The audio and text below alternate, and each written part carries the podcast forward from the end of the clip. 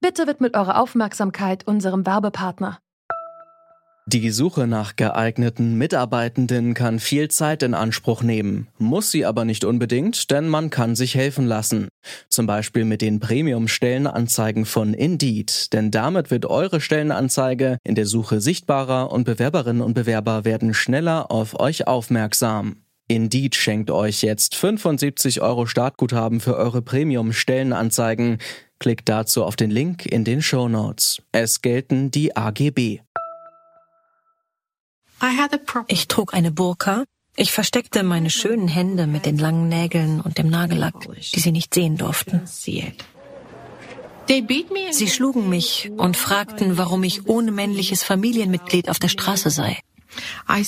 Ich sagte, ich habe versucht, jemanden auf dem Gebrauchtwarenmarkt zu finden. Daraufhin schlugen sie mich noch mehr. Was die afghanische Politikerin Shukriya Baraksaida eben erzählt hat, das ist wirklich nur ein Beispiel für den Alltag unter der Herrschaft der Taliban. Die endete zwar eigentlich mit dem Afghanistan-Krieg 2001, aber nichtsdestotrotz sind die Islamisten bis heute noch ein Machtfaktor.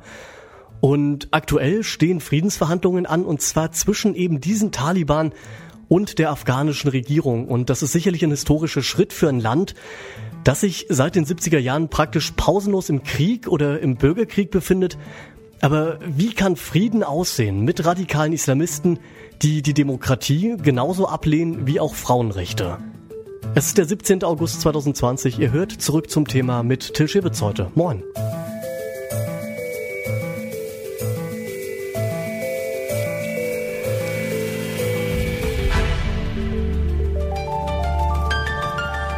Zurück zum Thema.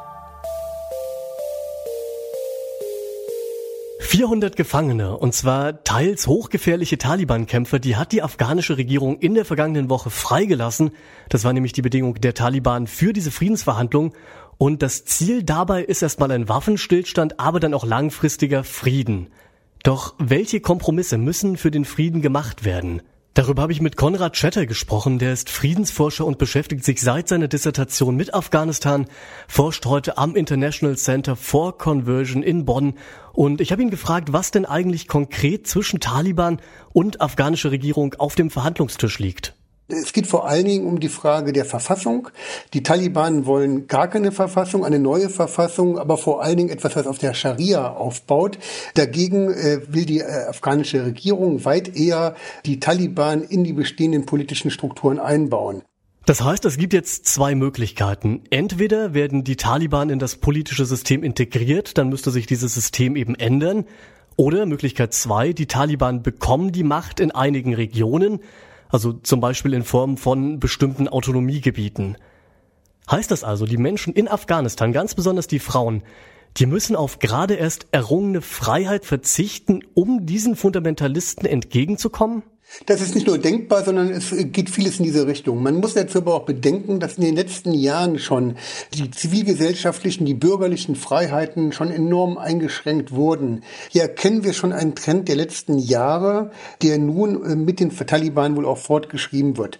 Gerade ethnische Gruppen äh, und eben vor allen Dingen die Frauen befürchten natürlich dann bei einem Friedensschluss zwischen Taliban und der Regierung, dass sie dann erst recht unter die Räder kommen. Hinzu kommt, dass es neben den Taliban auch noch zahlreiche andere Islamistengruppen gibt, die Afghanistan unsicher machen. Und auch das Geschäft mit dem Drogenschmuggel, das werden sich die selbsternannten Gottesschüler, das heißt Taliban, nämlich wohl nicht so einfach aus der Hand nehmen lassen. Aber wie könnte denn ein wünschenswerter, aber auch realistischer Verlauf der Verhandlungen aussehen? Aus der Perspektive der äh, Friedensforschung ist immer sehr wichtig, dass solche Prozesse äh, sich Zeit nehmen, dass sie nicht überhastet äh, abgeschlossen werden, sondern dass hier auch auf verschiedenen Ebenen unterschiedliche Gruppierungen einbezogen werden, damit es auf keinen Fall ein Elitenprojekt wird. Wir müssen zudem sehen, dass eben in Afghanistan in den letzten Jahrzehnten doch sehr viele Ungerechtigkeiten stattfanden. Die 400 Taliban, die etwa jetzt gerade freigelassen wurden, äh, waren alles in sich Leute, ja man würde sagen Schwerverbrecher, die sich auch gegen wirklich wirklich äh, Verbrechen gegen die Menschlichkeit begangen haben. Das heißt, hier gibt es sicherlich auch bei vielen Afghanen auch ein Bedürfnis, äh, über die Vergangenheit zu reden. Es wird nicht so einfach sein, jetzt nach vorne zu schauen und die ganze Vergangenheit zu vergessen, sondern da gibt es einfach noch sehr, sehr viele tiefe Wunden und damit muss das Land lernen, umzugehen. Das hat mir der Friedensforscher Konrad Schetter gesagt. Weniger Freiheiten, vor allem für Frauen, dafür aber endlich Frieden. Darauf könnte es letztendlich wirklich hinauslaufen, wenn Taliban und afghanische Regierung sich einigen müssen. Nun hat Afghanistans Präsident die Gründung eines Hohen Rats für Frauen angekündigt, der dann an diesen Verhandlungen auch teilnehmen soll. Und was man von dem erwarten darf und wie die Frauen in Afghanistan über den schwierigen Deal mit den Taliban allgemein denken, darüber habe ich mit der in Kabul geborenen Journalistin Chikiba Baburi gesprochen. Sie arbeitet heute als Ethnologin in Köln und bildet zudem für die Deutsche Welle Journalistinnen und Journalisten in Afghanistan aus. Hallo, Frau Barbori. Hallo, guten Tag. 400 islamistische Kämpfer werden auf freien Fuß gesetzt. Dafür erklärt sie die Taliban zu Friedensverhandlungen bereit. Ein Deal, der wirkt schon auf Außenstehende beängstigend, aber besonders Sorgen machen sich jetzt vor allem die Frauen in Afghanistan. Denn die mussten am meisten unter der Islamistenherrschaft zwischen 1996 und 2001 leiden, durften nicht studieren, keine ernsthaften Arbeit nachgehen. Also im Grunde wurden sie aus dem öffentlichen Leben völlig verbannt. Deswegen frage ich Sie, was ist wichtiger für Afghanistan, Frieden oder Freiheit? Ähm, ich glaube, das kann man nicht auseinanderreißen. Die beiden Begriffe sind ganz nah dabei, ohne das eine, das andere nicht möglich. Nun kommt es jetzt zu den Verhandlungen mit den Taliban und um die Frauenrechte darüber hinaus zu vertreten, ist jetzt der Hohe Rat für Frauen gegründet worden. Ist das dort auch wirklich ein Grund zur Hoffnung oder eher nur, ich sage mal ein bisschen despektierlich, so ein PR-Ding? Also das ist durchaus sehr ernst gemeint von deren Seite. Jetzt ist natürlich auch da ähm, nicht nur die afghanische Regierung, sondern auch die internationale, also die von außen jetzt da mitmachen und da unterstützen, weil die Frauen brauchen diese Unterstützung von außen, auf jeden Fall von der afghanischen Regierung. Vor 20 Jahren war das nicht möglich, dass Frauen so eine Forderung stellen, dass sie sich so organisieren, dass sie dann stehen und sich für ihre Rechte einstellen. Und das ist schon ein Novum. Die hatten ja jetzt vor ein paar Tagen auch, also so afghanische äh, Frauenverbände so ein Schreiben rausgebracht, wo drin die auch ganz klar, ganz, ganz konkret Forderungen und das, was sie wollen, das, was sie wünschen, ähm, äh, drin aufzählen und äh, formulieren.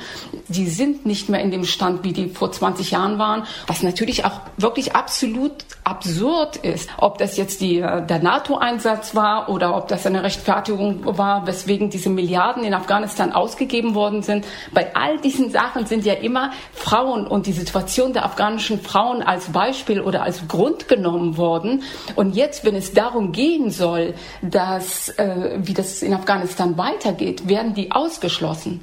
Das macht das Ganze noch mal absurder. Was hat sich eigentlich in den letzten 20 Jahren, 19 Jahren, 20 Jahren in Afghanistan verändert, dass man da sehr oft auch Beispiele aus diesen Sektoren nimmt, wo Frauen drin waren. Also die Frauen zeigen auch die Fortschritte, die in den letzten 20 Jahren in Afghanistan gemacht gemacht worden sind. Nun kommt es jetzt zu den Verhandlungen mit den Taliban. Ich frage nochmal so nach den Chancen. Also welche Chancen gibt es für afghanische Frauen in diesen Verhandlungen, ihre Rechte und ihre Freiheiten auch zu verteidigen? Da brauchen sie Unterstützung seit der afghanischen Regierung, die leider sich da ein bisschen lahm zeigt es geht gar nicht anders. Das kann gar nicht sein, weil die sind einfach, das ist ungefähr 50 Prozent der afghanischen Bevölkerung machen die Frauen aus. Und das sind ja auch nicht nur Frauen, sondern jeder intellektuelle, gebildete Mann ist ja genau der gleichen Meinung. Und ich meine, wenn man das Ganze mal so insgesamt sieht und die Forderungen dieser Frauen an, auch anschaut, bei allen diesen Verhandlungen, wenn es um die Zukunft Afghanistans geht, müssen die Frauen mitbeteiligt werden, weil es geht ohne die Beteiligung der Frauen kein Frieden in Afghanistan. Das ist unmöglich. Und was die fordern, ist eigentlich auch absurd. Die fordern eigentlich die Menschenrechte. Das sagt Shikiba Baburi. Sie ist in Kabul geboren und arbeitet jetzt als Ethnologin und Journalistin in Köln und ich habe mit ihr über die Frauenrechte vor und nach dem Taliban-Regime gesprochen.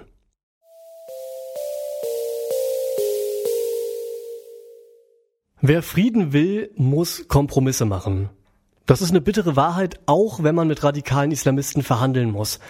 Auf dem Spiel steht, dass die gerade erst erkämpften Rechte wieder eingeschränkt werden, vor allen Dingen von ethnischen Minderheiten und Frauen. Aber so leicht werden es die afghanischen Frauen den Taliban nicht machen.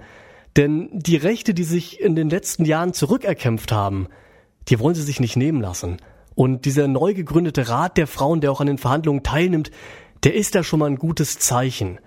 Wie es dann wirklich weitergeht, ob die Taliban überhaupt auch Wort halten und sich wirklich an diesen Verhandlungstisch setzen, das ist noch offen. Klar ist nur, ein Frieden ohne Freiheit.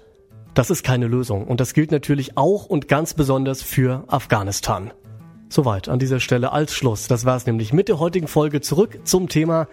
Wenn es euch gefallen hat, dann lasst uns gerne ein Like da. Mitgearbeitet haben Margarita Bulimov, Marita Fischer und Andreas Propeller. Chef vom Dienst war Dominik Lenze und mein Name ist Till Schewitz. Ich bedanke mich fürs Zuhören, sagt ciao, bis zum nächsten Mal. Zurück zum Thema vom Podcast Radio Detektor FM.